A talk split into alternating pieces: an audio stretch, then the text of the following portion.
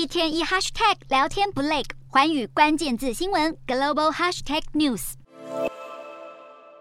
好几十艘船坚炮利的军舰据守日本神奈川南方的相模湾，整齐列队，展现威风凛凛的远洋战力。日本当地时间六日，睽违二十年，第二度主办国际海上关键式，庆祝海上自卫队创建七十周年。首相岸田文雄登上海上自卫队最大型护卫舰“出云号”，校阅日本与盟国海军舰艇。本次国际关键式规模浩大，日本海上自卫队出动二十艘舰艇与二十七架军机的大阵仗参与校阅。除此之外，美国、法国、南韩和新加坡等盟国也派遣十八艘军舰共襄盛举，向海上自卫队致敬。这是南韩海军时隔七年首次派舰参加日本海军阅兵，还出动万吨级补给舰朝阳号参与，以表达诚意。南韩政府期盼借此改善争议连连的日韩关系，提升美日韩联盟防卫力，共同应对北韩威胁。事实上，北韩近期接二连三的飞弹挑衅，也是本次关键事一大重点。岸田文雄在关键事致辞期间，大力谴责北韩种种挑衅行为，升高区域紧张情势后，又警告现场的盟国海军将领，近期升高区域军事威胁的可不只有北韩。